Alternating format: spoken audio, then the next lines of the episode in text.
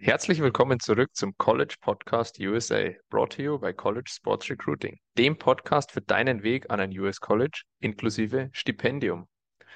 Mano, willkommen zurück. Dieses Mal live aus Deutschland. Trotzdem Ja, nur online. man sieht äh, am Wetter beziehungsweise an der gegebenen Dunkelheit. Ja, ich bin in Deutschland. Sehr schön. Dann werden wir wahrscheinlich die nächsten Tage und Wochen auch mal die ein oder andere Episode zusammen vor der Kamera aufnehmen können. Davon gehe ich aus. Ja. Okay, aber erstmal zur heutigen Episode. Heute schauen wir uns an, wie gut dein Englisch für ein Studium in den USA sein muss. Manu, gleich mal vorweg. Mein Englisch war im Nachhinein betrachtet gar nicht mal so gut, als ich rübergegangen bin. Wie war es bei dir? Ja, da konntest du ja nichts dafür. Das lag wahrscheinlich an der geografischen Lage, in der du aufgewachsen bist, dass dein Englisch da eher nicht so äh, häufig gesprochen wurde. Aber nee, bei, bei mir war es natürlich ein bisschen anders. Das weißt du auch aufgrund der Tatsache, dass ich relativ international auch aufgewachsen bin, früh schon mit Englisch zu tun hatte, ähm, auch Englisch-Leistungskurs belegt habe. Da hat es dann äh, ganz gut funktioniert. Aber ich muss auch fairerweise dazu sagen, die ersten paar Tage da wirklich auch ins Amerikanisch-Englische reinzukommen, ist nochmal was anderes, weil ich hatte ja die USA vorher auch nie besucht, sondern war immer nur in, in anderen englischsprachigen Regionen unterwegs. Und äh, aus diesem Grund ist es dann doch eine gewisse Eingewöhnungsphase, aber da ist man dann relativ schnell drin, oder? War ja bei dir auch so. Ja, also vielleicht, ich, ich hatte immer eine 2 in Englisch, also dachte mir, ich bin gar nicht so schlecht, aber das Schulenglisch und das, die gesprochene Sprache ist, das sind einfach zwei verschiedene Paar Schuhe. Und als ich rüber bin, habe ich mich relativ leicht getan mit dem Verständnis, aber ich konnte fast nichts sprechen. Also ich konnte schon mich verständigen irgendwie, ähm, aber habe relativ schnell gemerkt, dass mir einfach das Vokabular fehlt und ja, diese ganze, die Grammatik, also so wie man wirklich spricht, das, das war einfach schwierig für mich. Und dann habe ich es auch gemerkt, in den, in den ersten drei Monaten, weiß ich noch ziemlich genau, habe ich mich in der Uni auch relativ hart getan, weil du da natürlich dann ähm, mit Fachbegriffen konfrontiert bist, mit für englische Verhältnisse sehr gehobenem Level, weil du natürlich studierst und ich zusätzlich als Transfer nicht mit den einfachen Kursen begonnen habe, sondern ich war gleich mittendrin in den harten Kursen und ja, da wurde einfach, da wurden Sachen verlangt, die du als Native Speaker kennst, von denen ich keine Ahnung hatte. Und ich musste dann einiges aufholen. Ich musste die ersten drei Monate richtig kämpfen und habe die Challenge akzeptiert und muss sagen, bin dann relativ schnell, deutlich schneller als alle anderen, die rübergegangen sind, in Anderson ähm, im Englischen angekommen und konnte dann auch deutlich schneller als die anderen wirklich gut fließend sprechen. Ja, und ich glaube, vor allem mit dem TOEFL, der ja durchaus als Eignungstest verwendet wird, ähm, kann man sich dann schon relativ gut einschätzen, wie man in den USA auch am College zurechtkommt. Ja, auch die anderen Eignungstests muss man ja alles in Englisch schreiben, äh, zum Teil auch mit Fachliteratur und Fachenglisch. Äh, und ja, von daher glaube ich, dass man da relativ gut, relativ zügig dann auch reinkommt. Genau, jetzt hast du den TOEFL-Test schon angesprochen. Weißt du zufällig noch, was du für einen Score hattest, Mano? Nee, du, ich glaube, du musstest den gar nicht machen, oder? Den TOEFL-Test. Richtig, ja, ich, ich hatte damals das Cambridge Certificate of Advanced English in Use und äh, das hat meine Uni anerkannt und ich musste den TOEFL-Test daher nicht machen. Wie war es bei Genau, dir? auch da. Auch da Tipp von uns. Viele Unis erkennen solche Zertifikate an, dann kann man sich den TOEFL-Test sparen. Allerdings empfehlen wir trotzdem, den TOEFL-Test im Vorhinein zu machen, denn du weißt ja nie, welche Uni den akzeptiert und welche Uni den nicht akzeptiert. Ähm, allerdings, Manu, der Trend geht auch in Richtung TOEFL-Test wird gar nicht mehr verlangt von den Unis, sondern die sieben halt einfach schneller aus. Also wenn du rübergehst und akzeptiert wirst und dann kein Englisch kannst und deshalb mit dem Stoff nicht mitkommst, dann bist du relativ schnell wieder weg. Was, glaube ich, aber für Deutsche, vor allem mit Abitur, kein Problem sein sollte. Das hat man auch gemerkt. Wir Deutschen waren generell gut im Englisch. Die Skandinavier waren besser als wir.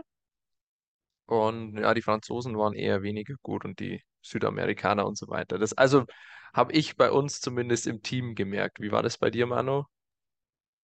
Ja, sehr ähnlich. Also ich muss immer sagen, wer in Deutschland ein Abitur gemacht hat und auch jetzt mal seit der fünften Klasse Englischunterricht gehabt hat, die sollten sich jetzt nicht allzu schwer tun. Ähm, und natürlich gibt es die Englischsprachler, die, die Briten, mit denen man in der Mannschaft zusammenspielt, oder Südafrikaner waren es ja bei dir auch. Aber ansonsten sind wir als Zentraleuropäer, ob das jetzt Deutschland, Österreich, die Schweiz ist, die Skandinavier, die du erwähnt hattest, da schon sehr, sehr gut aufgestellt und kommen da auch gut mit.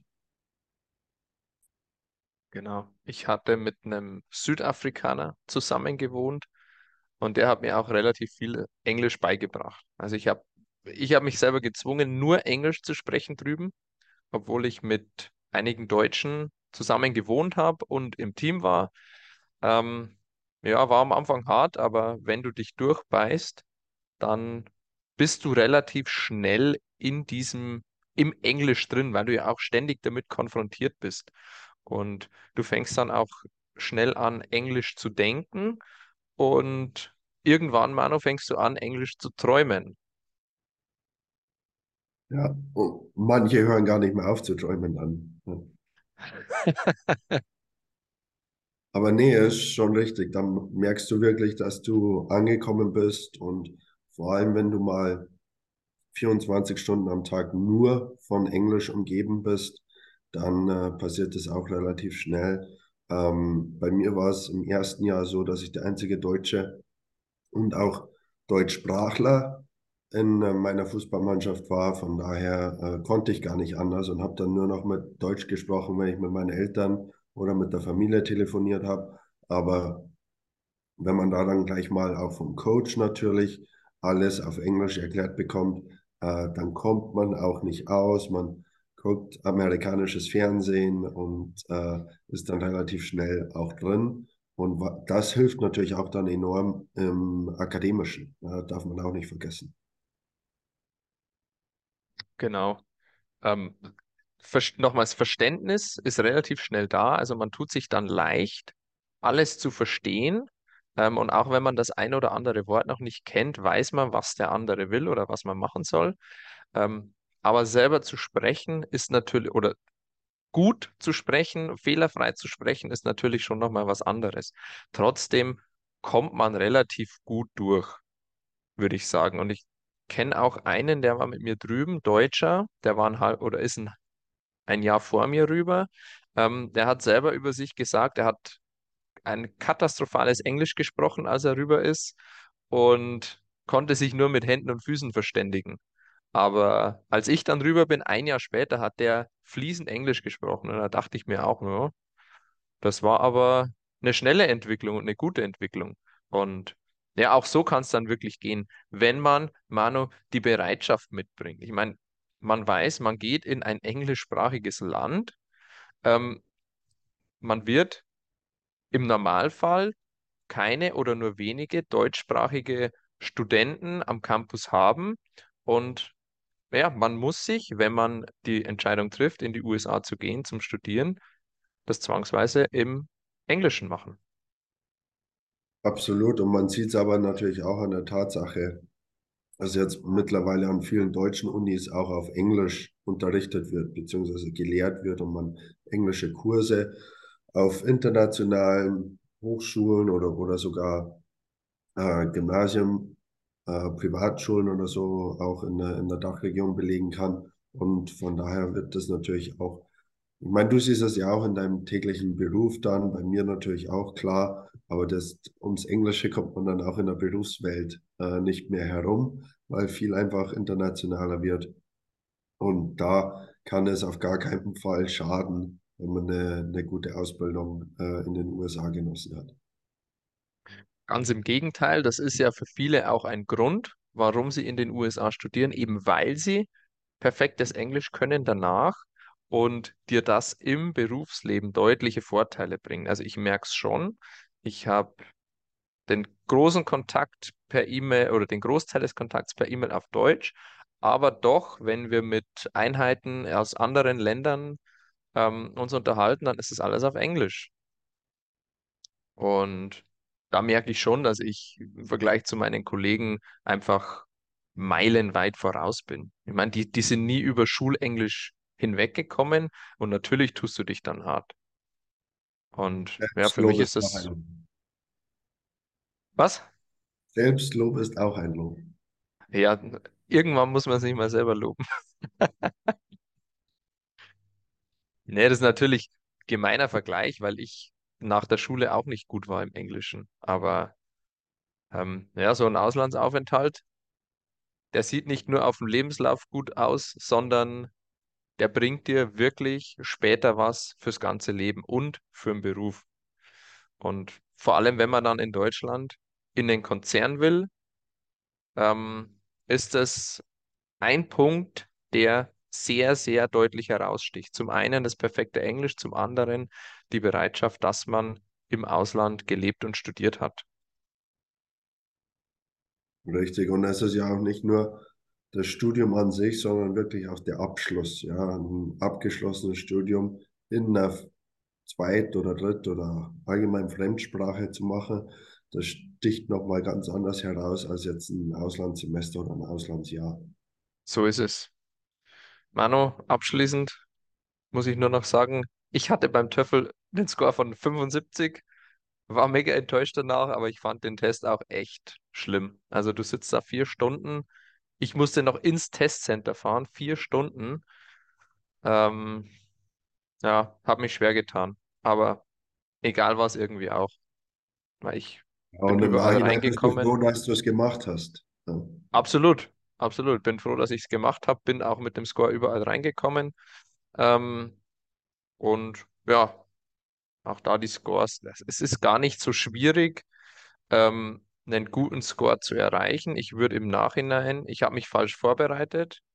Ähm, man sollte nicht versuchen, Englisch zu lernen, das schafft man sowieso nicht auf die Zeit, sondern man sollte sich nur auf den Test vorbereiten und wirklich, ja, wie man es in der Schule eigentlich auch macht, ähm, wissen, wie der abläuft, was zu tun ist und ja, diese speziellen Dinge, eben dieses, dieses Sprechen, dieses Verstehen, dieses Schreiben, da vielleicht ein paar Sachen sich vorher überlegen, was man sagen sollte oder sagen muss.